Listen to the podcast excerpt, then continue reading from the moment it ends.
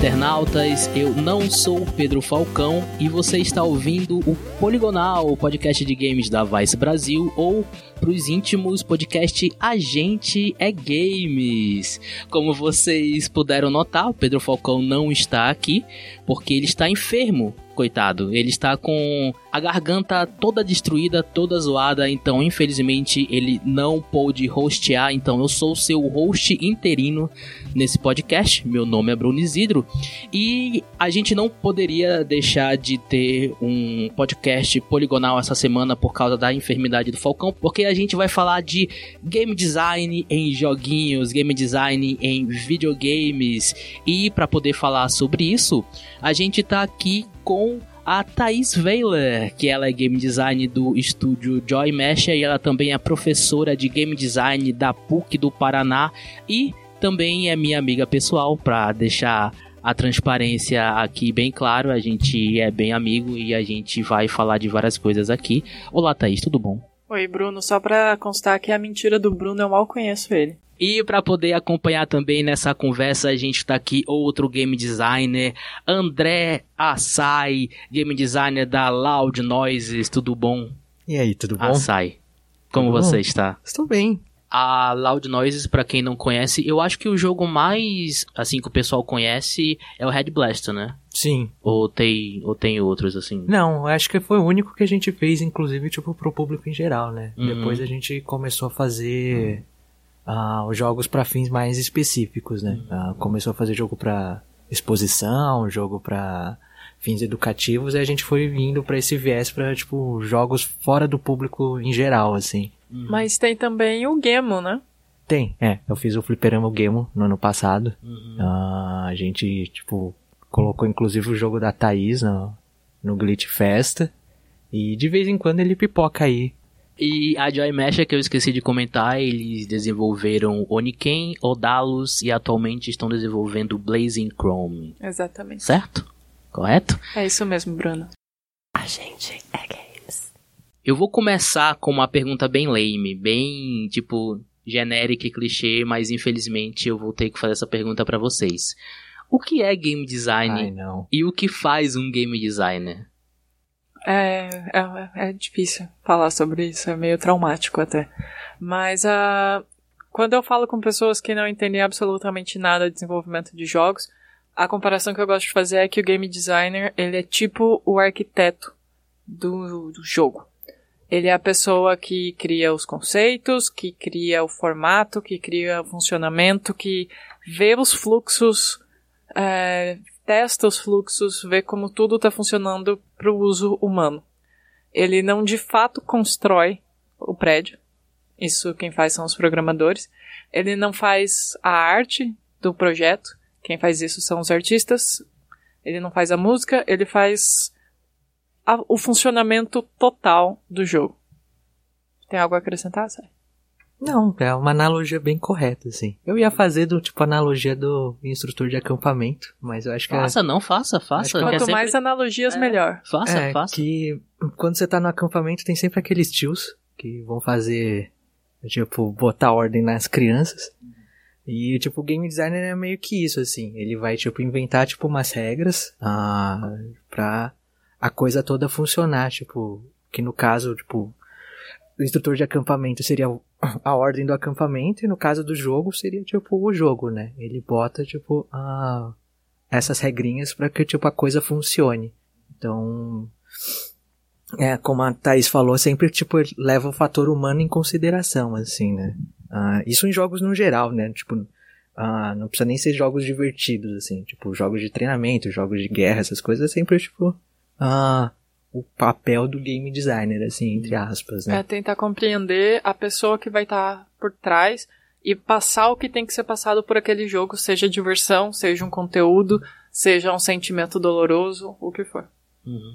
E assim, o game design também ele é sempre a figura principal de muitos jogos, tanto que na indústria de jogos a gente tem sempre aquele papel de autor, sempre a estrela de um jogo é normalmente o game design, que a gente tem exemplos clássicos como o Shigeru Miyamoto, o Ken Levine, o Hideo Kojima, todas, todas as pessoas são game designers. Ou vocês não acham que eles são game Você designers? tá falando isso de propósito, né, Bruno? Não, não tô. Eu, não acho tô. uma grande balela essa glorificação de uma pessoa em cima de um jogo inteiro, porque principalmente esses jogos AAAs são mais de 200 pessoas fazendo. Ter uma visão é legal, mas quem de fato faz o jogo merece o mesmo o, o mesmo reconhecimento por ter feito o jogo do que qualquer pessoa da coordenação ou do gerenciamento. Então eu acho meio foda isso de, a não ser que seja uma pessoa fazendo o jogo, como é o caso do Fez, por exemplo, que tem o Phil Fish. Se não for isso, você não pode dizer que aquela uma pessoa é responsável por aquele jogo inteiro. Porque muita coisa é decidida em reuniões menores que acontecem todos os dias e que essas pessoas nem participam, sabe? Qual a sua opinião? Ah, eu acho que, tipo, o game designer é o, papel mais glorificado, assim. Porque ah, muita gente acha que é, tipo, o papel mais divertido. Porque as regras do jogo, na verdade, é, tipo, o esqueleto dele, né? Ah, é a base principal pelo qual tudo corre, assim. Então, normalmente, quando você vai fazer uma entrevista, essas coisas, acho que você vai querer, tipo, ah, entrevistar o cara que fez, tipo, fez a base. Mas ele não é, tipo, o cara principal, eu digo assim, né? Ele nem é o cara responsável pelo jogo que tá é, ali. é só ver o, o Yokotaro quando, tipo, ele zoando que, tipo, no, no Nier Automata, que, tipo, ele é o game designer do Nier Automata. Falo, cara, basicamente, tipo, não fiz. Ele falou brincando, né? Mas eu falo, eu basicamente não fiz quase nada. O pessoal da Platinum ali tinha tanta experiência que, tipo, fiquei coçando por muito tempo, assim. Uhum. Óbvio que não foi exatamente assim, mas é, é mais ou menos esse essa mensagem que ele queria passar, que ele não era, tipo, o chefe, né? Tipo, o cara que manda, assim. Mas eu acho, tipo, eu não fiz isso de propósito, eu juro. Fez sim. Mas é, mas é, É só até porque bom. eu falo mal do Kojima no Twitter. Você fala mal do Kojima, eu não, eu não vejo. O tempo todo. Sério? Ela Cara? fala. Eu, eu gosto dele, mas ela fala mal do Kojima. Por quê? Por que você fala mal do Kojima? Justamente por isso. Eu acho que as pessoas colocam ele num, Ah, não, isso, isso é. Isso eles, eles colocam numa coisa de Deus. sim, assim. num pilar que simplesmente. Cara, na época do MSX, quando era Metal Gear e não Metal Gear Solid, eu acharia até justo fazer esse tipo de glorificação, porque ele era responsável pela maior parte do jogo e como ele funcionava e tudo mais. Mas hoje em dia, achar que o jogo que sai veio da mão dele é uma ideia muito equivocada de como funciona o desenvolvimento de jogos, sabe? Uhum. cada um daqueles participantes, cada um dos nomes dos créditos, talvez teve até mais de responsabilidade em relação ao jogo final do que ele. Mas eu acho que é até bom vocês falarem isso, porque muita gente tem essa visão ainda, né? E esse é um grande Muitos problema. jogadores têm essa visão de que o, aquele cara que fez aquele game designer, e normalmente é o papel do game designer isso, como eu falei, Shi- Shigeru Miyamoto, Ken Levine, todo o Cliff B, sei lá, qualquer outro desenvolvedor, sempre que tá mais, ele é o, ele é o, o game design e ele que tá. E as pessoas pensam mesmo que é muito. E essa ideia ainda. equivocada é muito ruim, porque sempre tem as pessoas que chegam e falam: Eu quero ser o cara das ideias. Onde eu entro pra fazer um jogo? Eu quero. Eu tenho as ideias geniais. E tipo, cara, suas ideias geniais são tão boas quanto merda num saco plástico. Porque se você não consegue provar essas ideias, você não consegue mostrar que elas funcionam, você não consegue colocar de um jeito que eu consigo vê-las funcionando e ver um jogo ou uma experiência, suas ideias não servem de nada. Com todo respeito. A gente é games. Como é que é o processo pra vocês construírem o game design do jogo de vocês? É uma coisa aleatória, vocês têm um sonho no meio da noite, cara, isso dá um jogo, vocês escrevem, tipo, é uma coisa que vem fácil, que vocês têm que batalhar muito pra, tipo, pensar o game design perfeito, como é que é? Tá. Eu vou falar como ah, eu construo, assim. Que eu acho que não é a forma ah, usual. Eu nunca acho que é a minha forma muito usual, porque eu sempre tipo, faço uns caminhos meio tortos, assim. Mas eu nunca consigo ter o argumento inicial de, um, de uma ideia de jogo. Ah, é, é bem difícil, assim. É muito raro. Então eu preciso que alguém me fale alguma ideia, tipo, algum argumento. Algum quando- direcionamento inicial? algum direcionamento. Então, eu vou dar um exemplo. Ah, o Diego, que é o, o meu parceiro. né, De vida. É de vida, eu moro com ele. E ele, tipo, de- desde a época, desde que nasceu a Loud Nós, ele tá junto comigo tentando, tipo, fazendo uh, os jogos. Ele Não- faz parte da. Faz, ele é o artista. Ah. E no Red Blaster, por exemplo, a ideia surgiu ah, porque a gente tava meio bêbado assistindo Crank, que é o Adrenalina, ah, Hum, aquele uhum. filme do Jason Statham. Ótimo, E ótimo. a filme. gente falou, nossa, esse, esse filme é muito videogame, não sei o quê. Sim. E aí o Diego Sim. falou, a gente podia fazer um jogo em que o cara tem que ficar, tipo, constantemente, ah, tá sempre, tipo, constantemente perigando morrer, ele tem que ficar, tipo, na adrenalina pra sempre, assim. Ah. Ele deu essa ideia, e aí eu comecei a fazer a, o game design. Como a gente pode fazer? Ele coleta itens, o que que pode acontecer, sei lá, tipo, o que, o que, o que que é o diferenciador? Ah, tem umas pessoas que vão perseguir ele, assim. E surgiu a partir disso. Ah, trabalhos com cliente é a mesma coisa, assim. Eu sempre preciso, tipo, do, que o cliente dê algum direcionamento, e aí é mais fácil, né? Porque ele realmente precisa dar um direcionamento, senão eu não consigo fazer nada. Do que que ele quer, e a partir disso eu construo o jogo. E às vezes, tipo, pode ser meio que um, ah, um- uma ideia, tipo, narrativa, assim. Ah, pode ser um jogo sobre, ah, sei lá, um RPG sobre, sei lá, deuses do rap. Aí, a partir disso eu con- consigo ter, tipo, um direcionamento. Isso pra mim já é, tipo, o suficiente pra conseguir construir o jogo. Vai Se- ter o Tupac. Pode ter, cara. E quando isso não acontece, quando eu crio um jogo, tipo, do zero, ele é só mecânico. Ele é, tipo, totalmente abstrato, assim. Tanto é que teve um caso que eu criei um, um, um jogo que ele não tinha, tipo, muita equivalência. A equivalência que eu fiz era um jogo de mercado. Você compra e vende. O que? Não sei. Tipo, as, é um- era um Pô, jogo sabe de que daria cartas. um, um ótimo jogo? Talvez já tenham feito aquele supermarket. Lembra? Aquele programa dos anos 90 da Band? Não. Que tinha que socar o máximo de coisa possível dentro do carrinho no tempo. Isso, isso. Já fizeram isso. esse jogo. Qual é? Putz, fizeram tipo um jogo indie, assim, que você, tipo, acho que tá É ah, o na Pirate véspera. Card? Hã? É o Pirate Não. Card? Mas é que você tá na véspera de Natal, então é um jogo competitivo. E você tem uma lista aleatória que surge de coisas que você precisa comprar pro Natal. E você, tipo, te larga com o carrinho Aham. e uma mão, e você tem que, tipo, empurrando ou batendo nas pessoas. É isso o jogo só. Ah, Podiam ter feito um jogo, ó. Podiam Uhum. ter feito um jogo, tipo, mais, tipo, assim, complexo a Uhum. partir disso. Mas eu lembro que eu joguei isso, eu me, tipo, rachei o bico, assim. Uhum. E era multiplayer, então, tipo, rolava o ódio, né, depois. Uhum. E você, Thaís? Pra mim, depende muito, assim. É, às vezes eu tô vendo um filme e daí eu penso, poxa, isso aí podia. podia dá, dá jogo isso aí, hein? Dá jogo, dá jogo. Adrenalina, olha só, puta filme pra dar ideia de jogo. Tu tem uma lista, assim, de tipo de, de Não, eu odeio. ideias pra jogos aí? Não, tem- isso me dá Não. ansiedade, porque Uhum. daí eu fico querendo, não, eu tenho que completar a lista. Uhum. E eu não quero completar a lista. É legal ter a flexibilidade pra tipo, ah, eu tô com vontade de fazer esse jogo agora que eu acabei de ter a ideia. Eu às vezes tento anotar em pedaço de papel, mas eu perco eles. Daí às vezes eu acho. E- Anota num caderno. É que eu perco os cadernos também. E, e daí eu vou ter que ficar andando com o caderno em todo lugar que eu vou. E daí eu tenho certeza que eu vou ter ideia no dia que eu não levo o caderno. E daí eu levo o caderno por seis meses e não tenho nenhuma ideia. Então, tipo, eu prefiro essa informalidade porque senão eu fico maluca. Tá. Eu tenho um caderno, eu nunca levo ele pra lugar nenhum, mas aí eu colo o meu papel ou o meu guardanapo no caderno. É um caderno horroroso, assim. O Mas. Açaí é, é- é muito mais organizado que eu. O Açaí é tipo a Thaís 2.0, assim. Aham. Ele é a Sim. versão atualizada. Mas só que continue, como é que...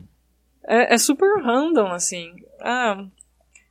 Esses tempos atrás eu pirei que eu queria fazer um jogo que você joga com dois personagens ao mesmo tempo, só que é espelhado.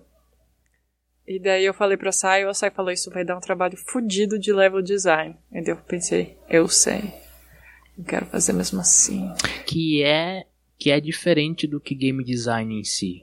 Sim. Não. O que? O level design? Sim. Ah, É, mas é uma área do Sim. game design. No seu Mas, caso, tipo- você vai ter que fazer no seu jogo, assim, Sim. né? O core mechanic é esse. E o level design é outra coisa. É cada uma das fases. E daí eu comecei a fazer, e daí eu tava programando, e daí tava um lixo, porque eu, eu sou péssima programadora, eu sou péssima. Daí eu achei alguém pra programar que é a Pan, e daí a gente tá fazendo esse jogo agora. E é um jogo com dois gatos. E certo. cada um vai pra um lado quando você mexe os controles. Hum, E se eles se tocarem, eles se matam.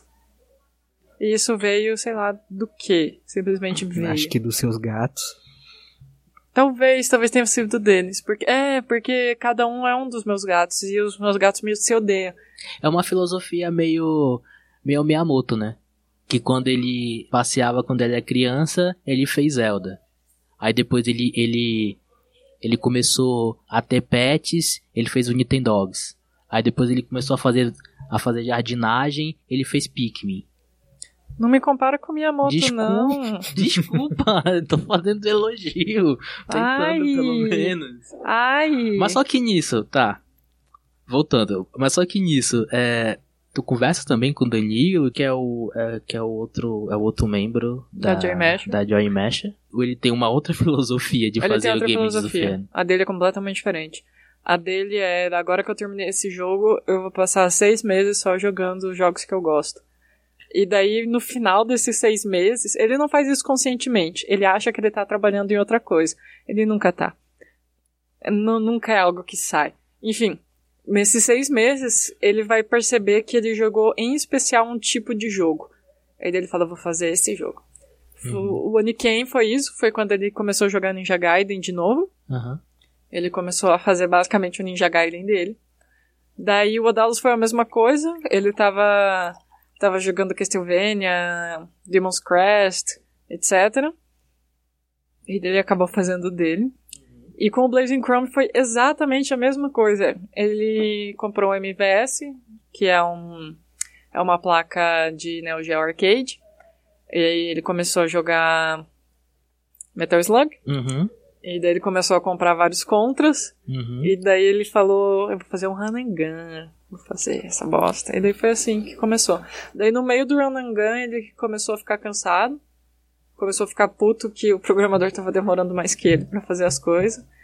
Começou a querer largar o projeto, começou, "Ah, esse, esse, esse jogo vai dar uma bosta, esse jogo não vai sair, esse jogo nunca vai sair, eu vou parar, eu vou parar, eu vou parar. Eu falei pra ele, vai fazer outro jogo. E foi assim que surgiu o Moonrider, Hum, E ele Moonrider se- mesmo, é. tinha esquecido. que ele começou a fazer quando tem tempo no Blazing Chrome. Quando o programador alcança ele, ele volta pro Blazing Chrome. Quando ele fica na frente, ele começa a mexer no Moonrider. Que basicamente o Moonrider é o Oniken 2.0, assim. Uhum. São várias ideias que ele viu que não, não ficaram tão boas no, no Oniken, ou que podiam ser melhores. E daí eu falei, não faz o Oniken 2 porque isso é coisa de gente que não tem ideia. Uhum. E daí ele, ele resolveu fazer outro jogo com outra ideia que surgiu tudo da cabecinha dele. Mas só que tem também certas situações que você pode tentar fazer o jogo, como foi o caso do Raining Day. Acredito eu, que você tava é, numa situação ruim e aí você é, decidiu fazer o jogo. Foi ma- mais ou menos isso que aconteceu? Foi, foi exatamente isso. Eu tava mal.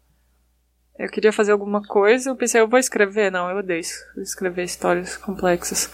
Eu vou desenhar? Não, eu não tô afim de desenhar. Tá muito quente aqui em Manaus. Vou, vou fazer o que eu sei, que é fazer um jogo. Mas eu não sei programar. Então. Eu sei HTML. Eu vou usar o Twine. Twine, uhum. A gente é games.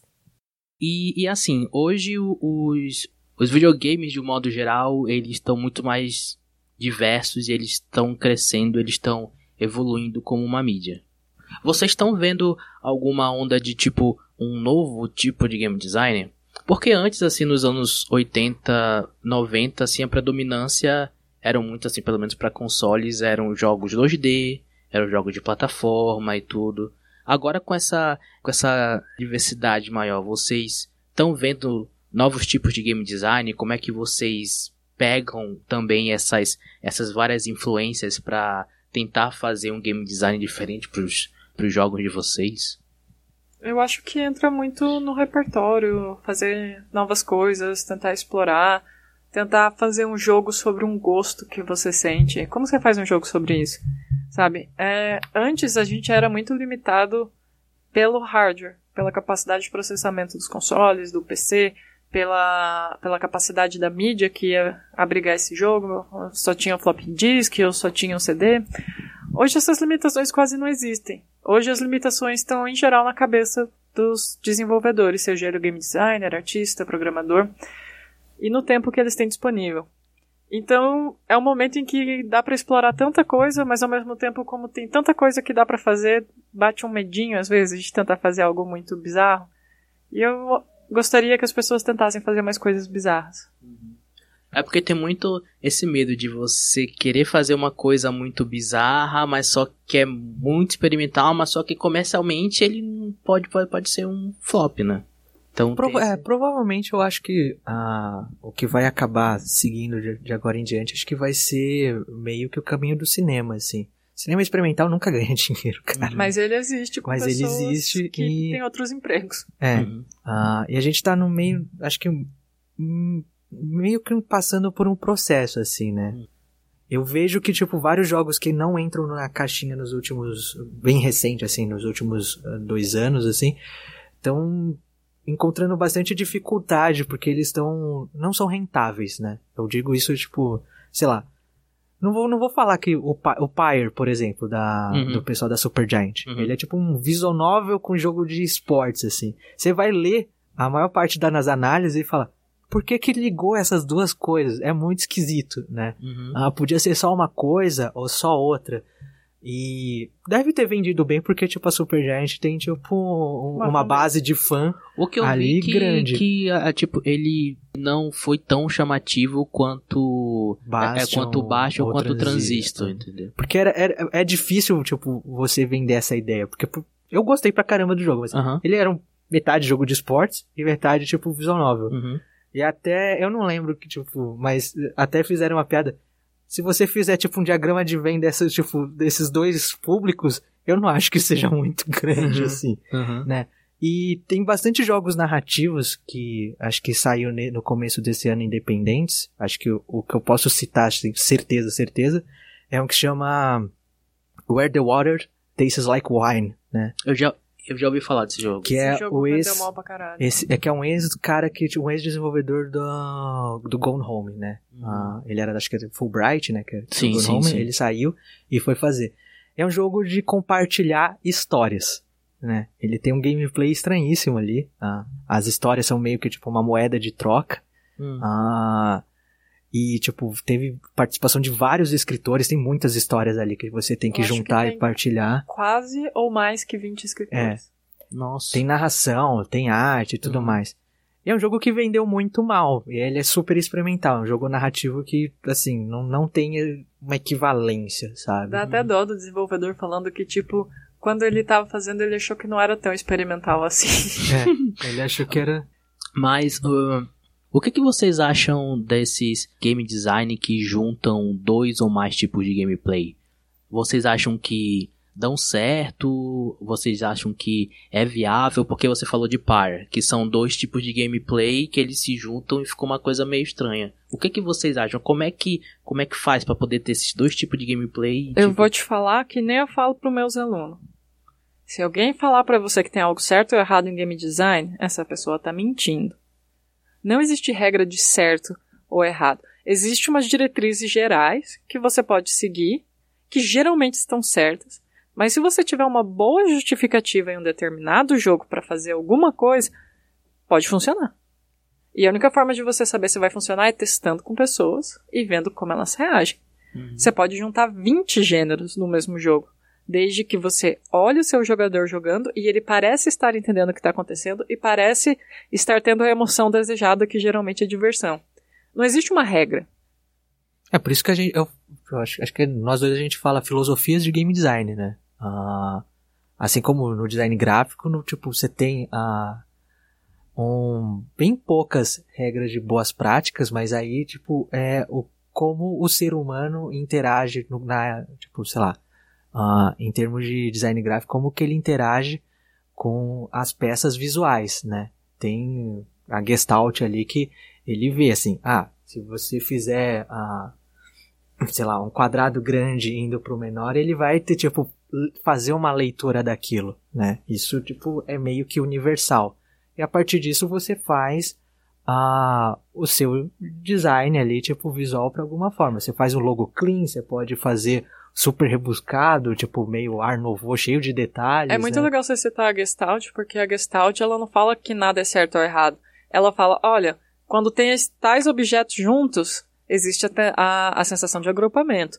Quando existe tais objetos desse jeito, vai acontecer isso aqui, vai ter a tendência a isso. Nada é certo ou errado na Gestalt. São coisas que podem acontecer. Isso, e isso até que você falou, Thais, um pouco, que foi o que você já tinha me falado, que eu fiz um texto pra Vice há um, ano Mil anos. passado. Porque eu tava muito frustrado com Mass Effect Andromeda. Eu lembro. Porque eu tava me sentindo muito. Eu tava sentindo que o jogo. Ansioso por causa do, da quantidade de informações que ele te joga. Não, tam- também tem isso, mas é porque ele é muito repetitivo. Porque você vai em todo o planeta que você vai, que você explora, você faz basicamente as mesmas coisas. Em todos os planetas. Eu tava muito frustrado. E aí eu conversei com a Thaís, que eu fiz até esse, esse texto, que é por que alguns games são tão, tão repetitivos. E você falou justamente isso, que não existe game design certo ou errado. Existe game design que é mal aplicado. Exato. Que, Porque é, tá que é falando- isso, né? Você tá falando da repetição em Andrômeda. Eu não joguei, eu não sei dizer, mas por exemplo, pega um jogo que nem Papers, Please. Ele é 100% baseado em repetição. Sim. Toda vez que chega um passaporte, você faz exatamente as mesmas coisas. E todo dia começa quase igual. E ainda assim essa repetição não te incomoda. Por quê? Porque Que é o foco do jogo. o jogo ele foi que- trabalhado pra ser repetitivo. ele foi pensado para te colocar na vida de um burocrata. O que, que um burocrata faz? As mesmas coisas todo dia. E a, o- a diversão, entre aspas, do Papers, Please, assim, é você, tipo, ver as discrepâncias, né? Você faz um trabalho investigativo ali. Que é aí que é que vem é trabalhar de como você aplica o game design que você criou. Uhum. Que, que vem daí, né? A minha, a minha filosofia pessoal de game design deve ser a de alguém também, mas é, é a metodologia que eu criei. Eu penso, como que eu quero que o jogador se sinta durante esse jogo? Qual a sensação que eu quero que ele tenha? Eu quero que ele tenha a sensação que ele é foda e que ele pode atirar em todo mundo? Eu vou fazer um jogo que nem o Kamiya, basicamente. É, eu quero fazer a sensação... O Hideki Kamiya que fez o Bayonetta, que fez o... Qual foi o outro jogo? que Acho que fez? Devil May Cry, não é dele? Devil May? Cry. Devil May Cry. então. É, é tudo que ele faz. É um monte de tiro, é um monte de chute, é um monte de várias coisas, e você sente foda o tempo todo, mesmo sendo difícil. É uma forma. É, no, no Rainy Day, por exemplo, eu queria te dar a sensação de ansiedade social. E de o que eu achava que era só ansiedade social, mas que depois eu descobri que também era depressão. mas enfim, tudo naquele jogo foi pensando nisso. Desde o o texto borrado, a, a forma que a história te manda em loops, tudo no jogo é pensado. Isso reforça a ideia de ansiedade social? Sim ou não? Se não, eu não vou pôr. Se sim, eu vou pôr. Então, eu acho. Essa é a minha filosofia de design. A sensação que o jogador vai ter. E isso vem antes de tudo. E eu, eu acredito que o Pope fez algo semelhante com o Papers, Please. Ele quis te dar a sensação de ser um burocrata. Vivendo num mundo burocrático. Em que todas as coisas são chatas, repetitivas e arbitrárias. E é isso. O que vem, o, o- um papel muito importante do game design é fazer com que esse loop de gameplay não seja uma coisa maçante, né? O core loop. Assim, por exemplo, Açaí, você gosta muito de Rainbow Six.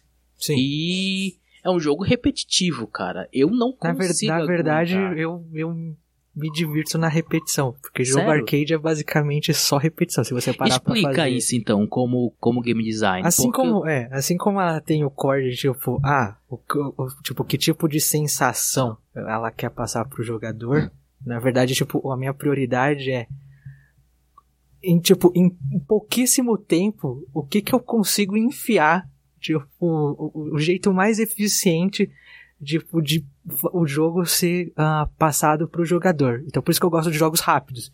Ele tem que colocar, tipo, sei lá, em 5, 10 segundos, o que que o jogo é, e tipo, a partir disso, eu- o- É só o- isso. é só isso, entendeu? Uhum. E isso conseguir se manter ou por, tipo, as sessões curtas e, tipo, com grandes repetições, ou seja, ele fica, tipo, assim, cara, esse jogo aqui, ah, sei lá, o Red Blaster, por exemplo.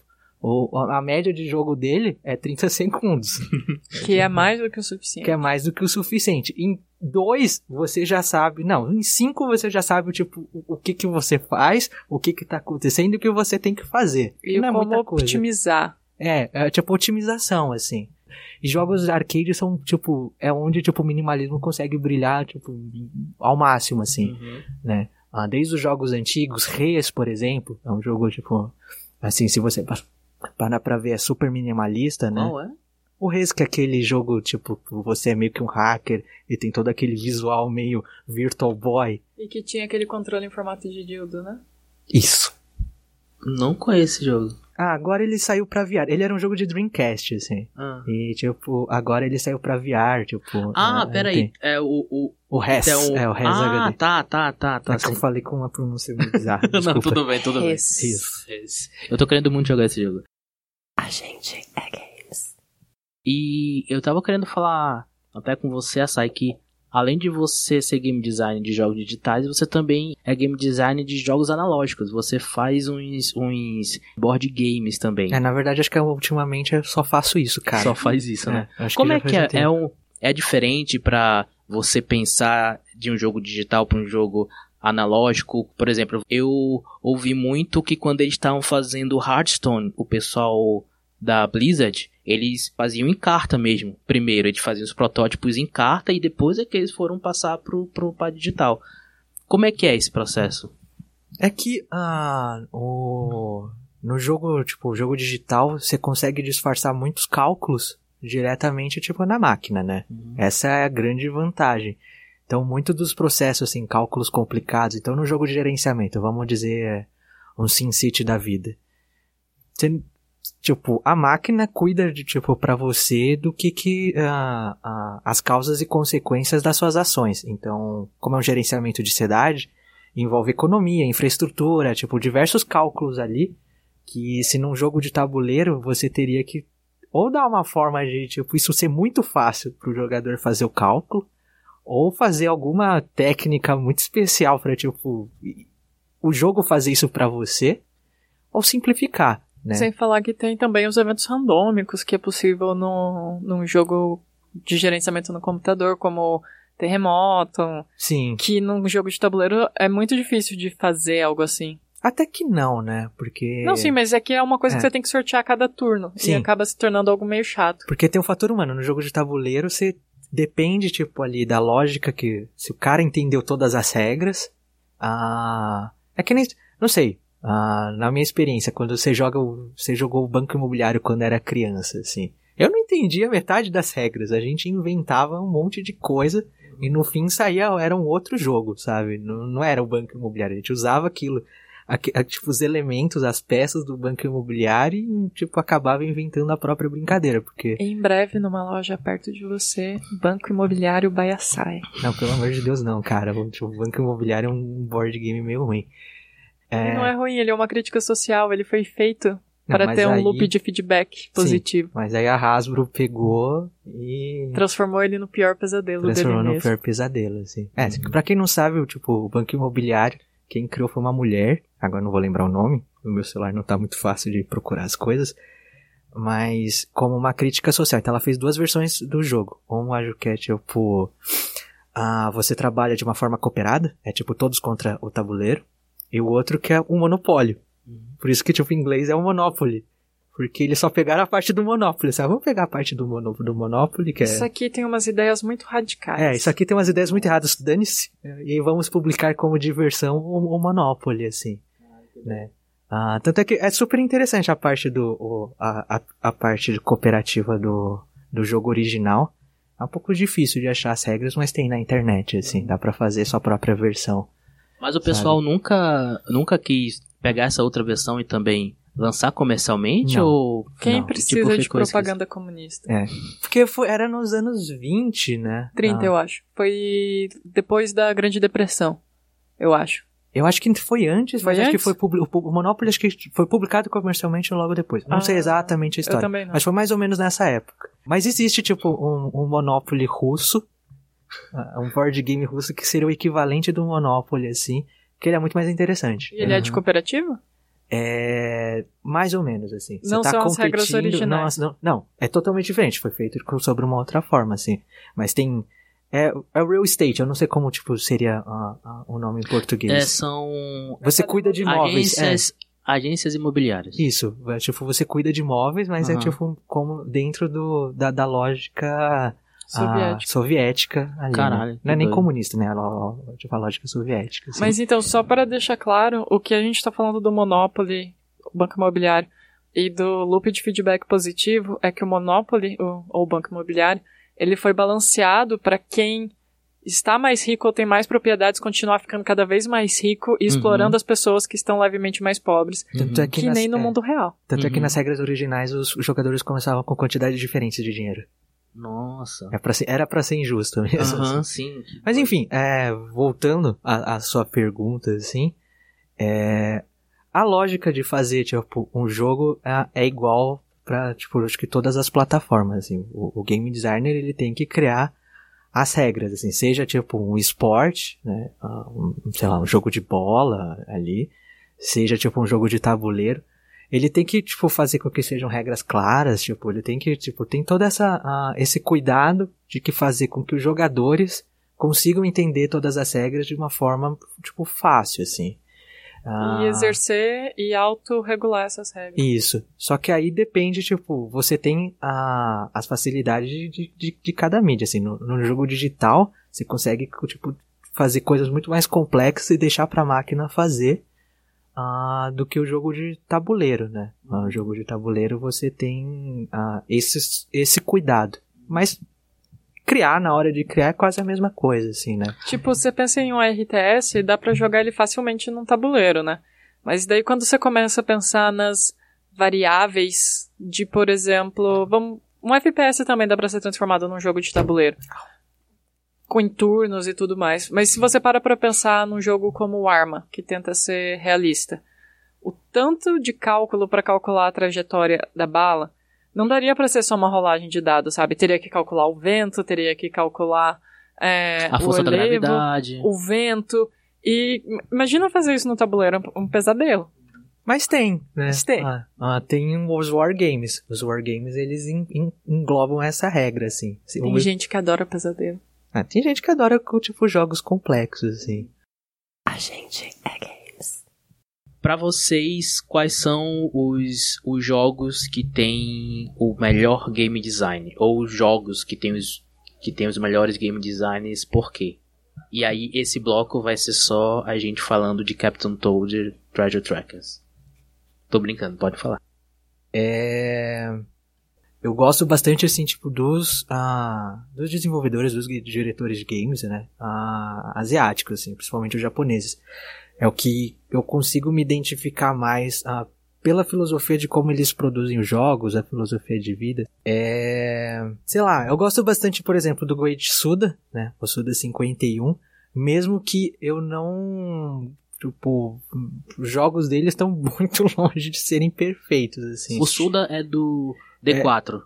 Não, esse é o Sueri. Sué- O- Eu sempre confundo os dois. O Goichi Suda é o que fez o Killer 7, né? Hum, tá. O... No More Heroes? No More Heroes. No. More, é, o No More Heroes é o mais famosão dele. Uhum. E ele fez aquele... ah, Shadow of the Damned, ele fez a história, o gameplay foi o Kamiya, e foi o Kamiya, eu não lembro. E a música foi o cara do Silent Hill.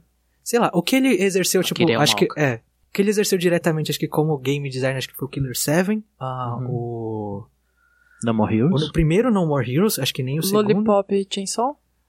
E o, ué, acho que o Lollipop Chainsaw, acho que teve um envolvimento direto dele. Aí depois o resto, acho que ele foi mais, tipo, colocaram o nome dele porque ele é o dono da empresa do que por qualquer outra coisa, assim. Uhum. E acho que o primeiro jogo dele era um adventure, né? Que é o The Case of the Silver Case. Ah, da Silver Case que É, foi relançado que foi recentemente. relançado. Uhum. Que é um jogo ah, com uma história meio esquisitona, assim, Uhum. também, mas que eu gosto bastante, né?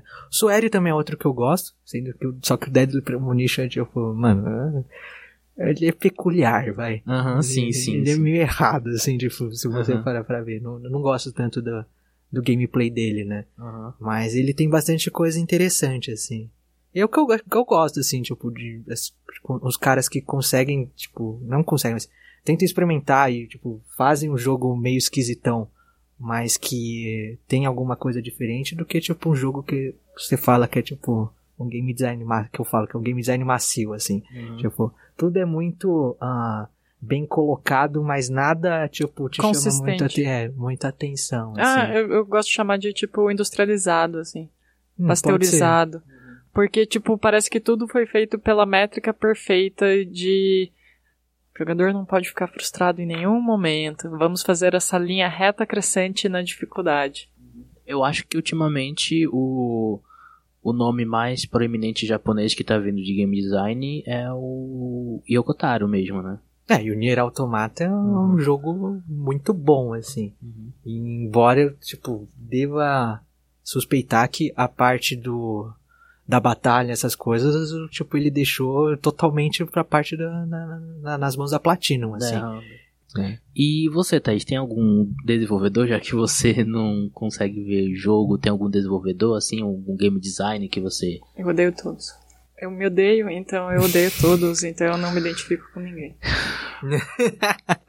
eu não gosto de apontar nomes, nem pra jogos, nem pra pessoas, porque vai cair no erro que eu apontei no começo do podcast, que é Endeusar muito, mano. endeusar uma pessoa ou um título até. Porque você vê muitos game designers que fizeram sucesso quando tava no começo da notoriedade dos jogos indies, eles não conseguiram repetir o sucesso no segundo jogo. Como o próprio, a- a o próprio cara do Gone Home, o Tacoma. É, às vezes você tem sorte num jogo. E você tem que assumir que isso é um rolê constante em qualquer processo criativo, que sorte não adianta você ser bom. Ser bom é o básico. Bom tem um monte de gente. Um monte de gente aqui no, no Brasil inteiro. Às vezes você tem sorte. E o jogo sai bom pra caralho. E daí no próximo pode não sair tão bom. E tudo bem também, porque você não teve tanta sorte nesse, acontece. Eu acho que as pessoas gostam de. Em inglês eles chamam de. de. Como é que é? Survival. Of Bias. the Fittest. Ah, Survival Bias. É survival bias, que é quando apenas os sobreviventes falam. Então eles acham que eles sobreviveram pelas coisas que eles têm, mas não, é sorte. É sorte. Muitas das coisas que aconteceu é sorte. Tinha pessoas tão habilidosas quanto você na mesma época e no mesmo momento que não tiveram a sua sorte de lançar o jogo naquele dia, daquele jeito, daquela forma, conseguiu aquela atenção da mídia que fez aquele artigo naquele momento e que te ajudou a, a viralizar ou, ou ser importante. É, tem muito isso na... é Ah, mas eu acho que- jogos, né? É bacana você ter, tipo, um- assim como você tem, sei lá, seus escritores favoritos, porque ah, eles têm estilos ah, de fa- do fazer, sabe? Acho que é bacana você ter, tipo, ah, Pois é, mas eu não uma vejo. lista de pequenos nomes, tipo, tipo, ah, ele faz desse jeito, é, é bacana, sabe? Tipo, é Não tem um- nenhum desenvolvedor que eu vejo que tem tanta consistência que nenhum escritor. Mesmo porque jogos acabam não sendo tão pessoais. Um escritor, ele geralmente escreve o livro quase sozinho, vem o editor e dá uns pitaco, vem algumas pessoas sugerem algumas coisas, mas no final é ele que escreve a maior parte. Agora, um jogo, geralmente como é algo feito por tantas pessoas, dificilmente tem essa mesma consistência de estilo. Ah, tem. É que- muito, é muito mais fácil ter essa consistência de estilo quando são vários jogos da mesma franquia, porque você reaproveita a coisa que estava no anterior. Mas quando a pessoa cria vários jogos diferentes, se ela não tá trabalhando sozinha, é incomum ver um estilo tão presente que nem você vê em obras literárias. Ah, sim. É, mas é que. acho que. Sei lá, um exemplo, acho que de, de um, um desenvolvedor que fez, tipo, gêneros diferentes, mas que tem a marca dele. Talvez seja o Tim Schafer, assim. Vamos, né? Ele fez, tipo, Adventure Games, ele fez um jogo de plataforma, fez um híbrido de RTS e Hack and Slash. Eu adoro bastante esse jogo, né? Mas o pessoal critica bastante. É Brutal Metal. O Brutal Legend. Brutal Legend. Ah. Tem uma consistência ali de estilo, sabe? Sei, mas quanto tempo levou pra ele provar essa Ah, sim. consistência? Por isso que acho que todos os desenvolvedores que, tipo, eu falei, eles são velhos, sabe? Tipo, tem mais de 40 anos.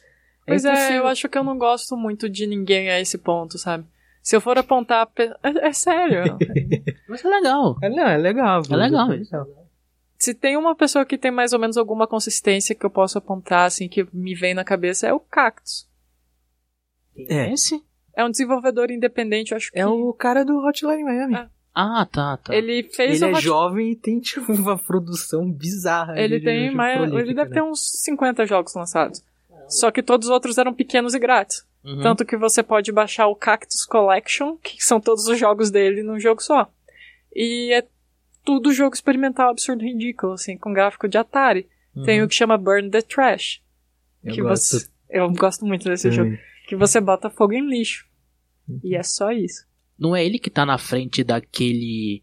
daquela coletânea que vão ser 50 Não, jogos? esse é o cara do Spelunk, o Derek Yu. Ah, Spelunk. Aí tem. O Derek Yu é talvez o desenvolvedor indie mais prolífico dessa onda. Porque ele começou antes de indie se tornar indie. Sim.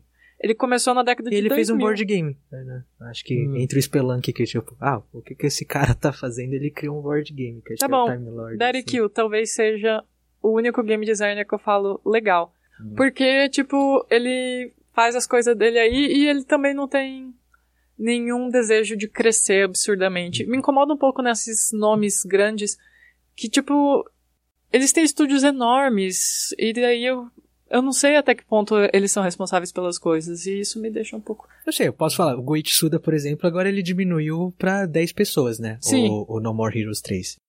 A gente é games.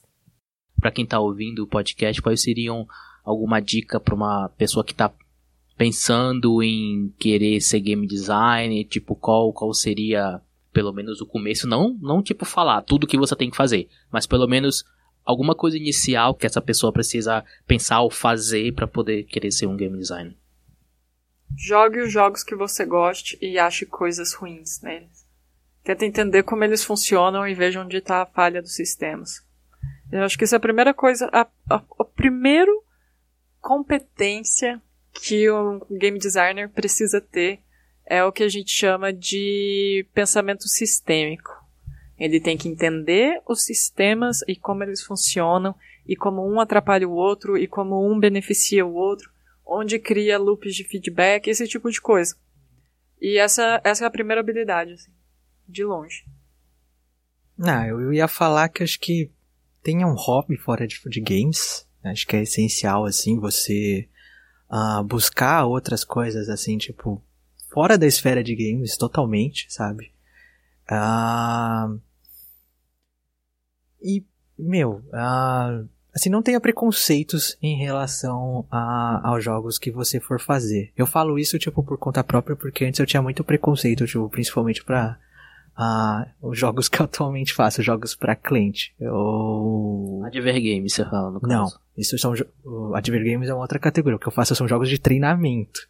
É tipo uma outra coisa. Adver Game é quando você pega o jogo e ele serve como uma propaganda, Sim, por isso sim. Adver. É, Aham. e é O pra jogo- jogo com consumidor final. O jogo que eu faço, vamos, tipo... ah, assim, Para os um nossos exemplo. funcionários, para os nossos É. trainees. Hum, tá, entendi. É que nem ah, no autoescola tem muita simulação de carro, é tipo isso? Seria mais Que ou são- menos... É, que seria mais são- ou menos essa que são função. jogos É, aquilo que dali, são né? São jogos simulação ali. de carros ali. Isso. Ah, é que eu não trabalho exatamente com Não, sim, simuladores. sim, né? sim, mas é só para as pessoas Sim, me é. entenderem. Como Entendi. se fosse, ah, isso, treinamento. Então, sei lá, ah, o exército americano usa bastante FPS, né? O Sim, FPS sim. próprio dele lá, Aham. super sério. Seria esse tipo, assim, jogos mais sérios que quando eu era... Serious Games. Esse nome eu acho horroroso. Eu também. Mas que quando eu era mais jovem, eu, tipo, achava que eram jogos de segunda categoria, assim. E, tipo, depois aprendi que, tipo, eles têm funções diferentes, né? Não, não é pra ser, tipo, exatamente divertido, tipo, muitas das, ah, das esferas ali quando você vai desenvolver, e ele às vezes é tão mais difícil de produzir quanto, tipo, um jogo de, por diversão, porque você Eu tem que levar muitos fatores ali. Muito mais difícil que um jogo só para diversão. Porque Né? você precisa fazer a pessoa entender da forma correta. Pra poder finalizar aqui a nossa conversa de game design, tava querendo saber de vocês é, dicas de algum tipo de produto, algum canal no YouTube, algum livro, algum texto, alguma coisa assim para as pessoas que se interessem é por game design, que vocês acham legais. Eu tenho duas. Eu posso começar e aí vocês, vocês, se, se vocês tiverem alguma ideia, vocês podem completar. Tá bom. A minha dica pra quem gosta de game design, gosta de ver como é que essa magia do videogame, entre aspas, acontece, tem um canal no YouTube chamado Games Makers Toolkit, que É, é, que é o Mark Brown. que é um que é um game designer britânico chamado Mark Brown. Ele tem uma série de vídeos São muitos vídeos que ele fala justamente é só sobre game design, de, de coisa sistêmica, de loop de gameplay, de como, como, como eles fazem o game design. É muito bom. A única restrição é que, claro, é inglês. Mas tem legendas, a maior parte. Em português? Algumas tem, ah, tipo, nem todas, Uhum. né, as mais atuais, tipo, fica sempre um pouco pra trás. Uhum. Mas se você já tem, tipo, já sabe ler inglês, ah, tem sempre a legenda em inglês logo que lança. A legenda em português sempre sai, acho que um, uma ou duas semanas depois, assim, porque é meio fan-made, assim, né? É só ativar o CC que fica no vídeo. E a outra dica é em português, essa, pelo menos, que é a série Que Fase, que o Arthur Zeferino, o, o, o Tuba, que, que ele era do Games Foda, ele fez essa série de vídeos. São poucos vídeos, parece que são 7 ou 8 vídeos só, que ele faz a mesma coisa que o Mark Brown faz, que ele vai destrinchando como é que é o game design de, certos jogos, principalmente de Doom, que ele gosta muito. E ele também é um desenvolvedor de jogos que tá fazendo o. Como é que é o nome do jogo? Fish. Fish. E é uma série de vídeos muito, muito, muito boa. Então, pra quem quiser assistir, tem no canal do Games Foda, que ainda tá ativo, e tem essa série de vídeos, essa série de vídeos chamado Que Fase. Vocês têm mais alguma, alguma dica para as pessoas assim nesse nesse sentido, nesse mesmo Não. Ó, eu essa? tenho ah, um canal de YouTube, assim, ele não fala exatamente de game design, mas ele faz análises ah, de jogos, assim, tipo, num sentido mais amplo. Acho que o primeiro é o Ray Cevic, é, tipo, R-A-Y-C-E-V-I-C-K. É um nome horroroso, assim, mas é o canal dele. E ele sempre pega, tipo, algum, algum jogo, né? Então acho que, tipo, acho que o que mais me marcou foi quando ele fez análise de cada Mass Effect, assim. Hum, Sobre um viés, tipo, histórico. Então ele fala, tipo, é, o, mais ou menos ah, em que época que saiu, como que tava a BioWare, algumas, algumas pesquisas dos bastidores, sabe, do que que aconteceu. Fala, tipo, ah, as coisas que deram certo, as coisas que não deram certo, os caminhos, né? Então, tipo, no caso do Mass Effect, ele fala, tipo, ah, como se deu, tipo, a lógica do Mass Effect 1, aí como, o porquê que, tipo, o Mass Effect 2 virou, tipo, um jogo mais voltado pra ação, algumas coisas assim. Ele não fala, tipo, não é que nem o Mark Brown que destrincha, tipo, coisas específicas, mas é muito bom você, tipo, ter um certo sentido, tipo, histórico de alguns jogos, do porquê que algumas coisas foram feitas, assim. uhum. E é um canal bem bom, assim. Ah, e é bem pessoal. Ele fala sobre coisas que ele gostou, sobre coisas que ele não gostou, assim, né? É E o- inglês só. Hã? É inglês. só. Inglês. Ah, tudo que eu vou falar aqui é inglês. Uhum. Ah, cara, se você for ser um game designer, inglês ali, tipo, vai ter uma barreira que você tem que eventualmente Essa vencer. é a primeira dica. É, talvez essa seja a primeira dica. Sa- Uhum. Saiba inglês. O outro é um cara chamado Nitro Red, né? Ah, ele, tipo, faz análises de, de, de jogos meio no sentido clássico, mas ele. ah, ao contrário, acho que da maior parte dos youtubers de jogos que eu conheço que sempre fazem, tipo, de um, com viés meio cínico, assim. Ele faz análises, tipo, bem sinceras, sabe? Ah, eu gostei desse jogo. E o jeito que ele fala as coisas que ele não gosta, o que, tipo, ah, os elementos do jogo que, tipo, incomodam ele, é. Eu, eu vou, tipo, assim, é quase, tipo, ah, é muito educado, é muito polido, assim, Uhum. né? Que é um- uma coisa meio rara. Sim. E ele curte bastante analisar a plataforma 3D, é, tipo, uma das paixões dele. Tipo, Mario, a, o Banjo-Kazooie, mas, tipo, às, às vezes uns jogos muito B, assim, tipo, Uhum. que saíram na época do YouTube, do GameCube, do PlayStation 2, assim, que, tipo, você fala, mano, é um jogo muito B mesmo, assim, o cara, Uhum. tipo, faz... Ele curte muito plataforma 3D, ele não analisa só jogos bons, analisa os jogos também ruins pra caramba, assim. E analisa Bubsy. Analisa. Ah, Todos, inclusive. Uhum. Até o novo. Uhum. E. novo. O novo.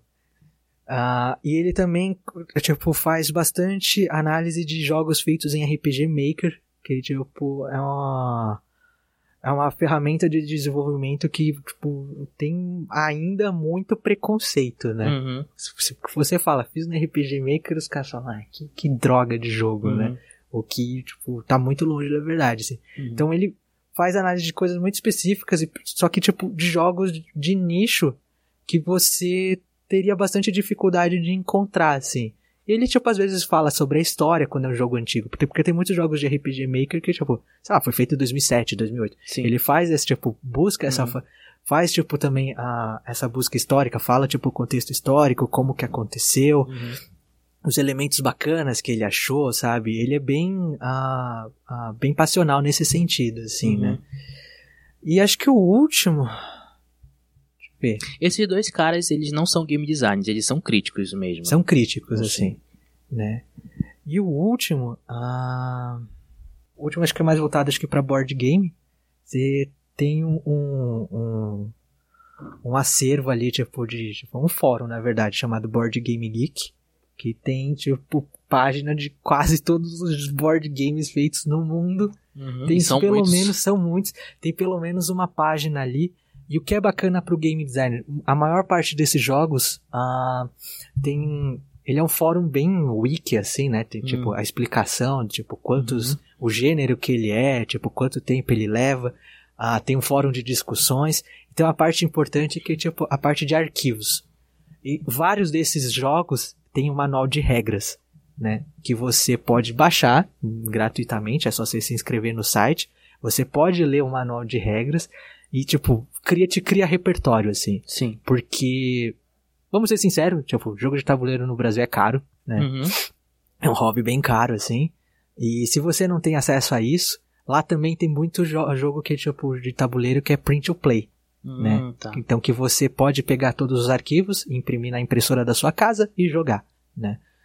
Quando não tem isso, vários deles, não são todos, tá? Porque às vezes tem jogos muito antigos que os caras falam, mano, a gente nem sabe, tipo, quem que tem esse jogo. A gente só tem essas fotos e acabou. É isso. Uhum.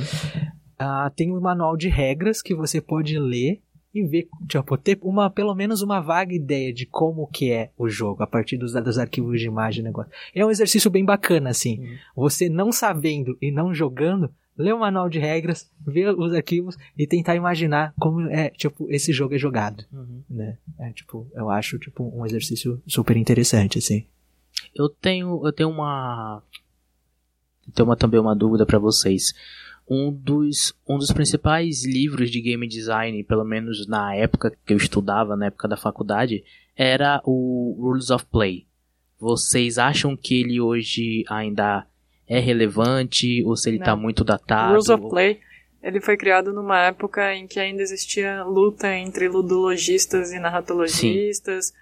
Ele foi muito bom pra época, mas tipo, foi o começo do estudo de jogos da forma acadêmica. Hoje em dia tem várias coisas mais legais, inclusive o meu livro, Seu livro? o Game Start. GameStartLivro.net. Ele Que está, era sua tese de mestrado, ah, né? Sim, sim, sim, lembrei, ele lembrei. está disponível Eita. gratuitamente. Uhum. Quando nas, é nas suas aulas lá, lá na PUC, normalmente qual é a, A literatura. bibliografia essencial? Zero. Sim, pelo menos uma. Zero. Você não usa. Não. Eu tento fazer eles entenderem a fazer jogos. Ah, em especial porque essa matéria de game design. Eu tenho uma matéria de game design que é. que é no curso de design digital. E no curso de design digital, do que, que adianta a galera ter biografia de jogos? Isso é irrelevante para eles. O que é importante para eles é entender a conexão humana, é eles entenderem o design da interação, é eles entenderem como passar sensações e expectativas para o jogador. Então, a literatura não vai ajudar eles nisso. O que vai ajudar eles nisso é fazer jogo. E é isso que a gente faz. Seis meses de fazer jogo. Legal, legal. Inclusive, tem uma atividade com eles que eles têm. Eles chegam na aula e eu falo: vocês têm o dia de hoje para fazer um jogo com coisas que estão aqui na sala e a gente tem que jogar ele no final da aula. Quanto tempo é a aula? São quatro aulas juntas, então dá três horas. Nossa. É, e É uma literatura, game é. jam forçada, Extreme. né? É. E literatura de, assim, de game design normalmente é mais voltado pro, pro mundo acadêmico, assim. Eles A maior pegam, fazem parte. o estudo, tipo, do game design pra ter outros estudos, sabe? Ah, Não é nada que muito aplicável na vida real, geralmente. Uhum. né? Então não acho que exista tipo uma literatura uh, de game design ali, tipo, que seja assim essencial. Talvez Nada seja... é essencial. Mas que seja assim, nossa, eu preciso ler esse livro aqui pra tipo, não fazer existe. alguma coisa. Né? Não existe. Né? Talvez seja interessante, tipo, não, não muito, tipo, não é essencial, mas ele lê, tipo, livros de design no geral. Sim. Né? Ah, principalmente... Livros, acho que de teoria da comunicação, gestalt, essas coisas, como... Ah, e principalmente design virado pro ser humano. Design... como é o nome? Design thinking. É, que é um termo que também, tipo, o pessoal da, da, das empresas, tipo, sequestrou assim, mas é, o, a, o raciocínio de pensar, tipo, o design, né? Então, livros do design de design no geral acho que já ajudam bastante. A gente é games. Estamos finalizando aqui o podcast Poligonal. Eu gostaria de agradecer as participações de André Assay e Thaís Weiler.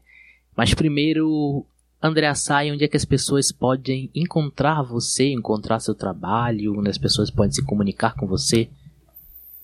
Ah, tô no Twitter, né? Ah, o meu o meu handle lá acho que é El underline Assay com E no final. Ah, mas Assay Factory? Não, eu mudei para algo mais simples assim. E Bem, tem o site da Loud Noises, né, que é www.loudnoises.com.br. Lá deve ter, tipo, a maior parte do e-mail, essas coisas que dá para me achar. E, sei lá, tipo, manda uma mensagem aí caso seja necessário, né? Ah, eu sou bem acessível, tipo, na internet, por incrível que pareça. E você, Thaís? Meu nome é Thaís Baylor e esse é exatamente o que você precisa procurar para me achar no Twitter para encontrar meu site, para encontrar o meu Facebook. É só procurar meu nome. E os próximos jogos de vocês? O próximo jogo da Loud Noises, próximo Cara, jogo da Joy Bruno, é muita pressão. Só tô perguntando quando as pessoas podem. Nunca. o o Red Blast tem no Steam ou ele é só. Não, ele é tipo jogo gratuito, uhum. então deve ter no Game Jolt. Uhum. Acho que tem no Itch.io também, o que eu, foi nos dois lugares que eu coloquei. Que e moderno. se você. Ah, né? Precisa. E se você, acho que digitar Red Blaster Game no, no Google deve ter um uhum. monte de outros lugares para baixar, porque, sei lá, uhum. a galera. E no caso, o Oniken e o Odalus tem no Steam. Tem no Steam. O, eles não tem versão para PS4, não, né? Não, não, nenhum tá no console ainda. E o Rainy Day também tá de graça, né? É, no browser, no itch.io, se você procura Rainy Day no Google, tá na primeira página. Certo. E o Blazing Chrome em breve. Som. Beleza. Bom, pessoal, esse foi o podcast Poligonal. Espero que vocês tenham me perdoado como host alternativo, como host provisório. Infelizmente, Pedro Falcão não pôde estar aqui presente. Desculpe qualquer falha minha. Meu nome é Bruno Isidro, sou colaborador aqui da Vice, eventual participante do podcast. E eu espero que vocês tenham gostado do papo. E a gente se vê na semana que vem, no próximo episódio.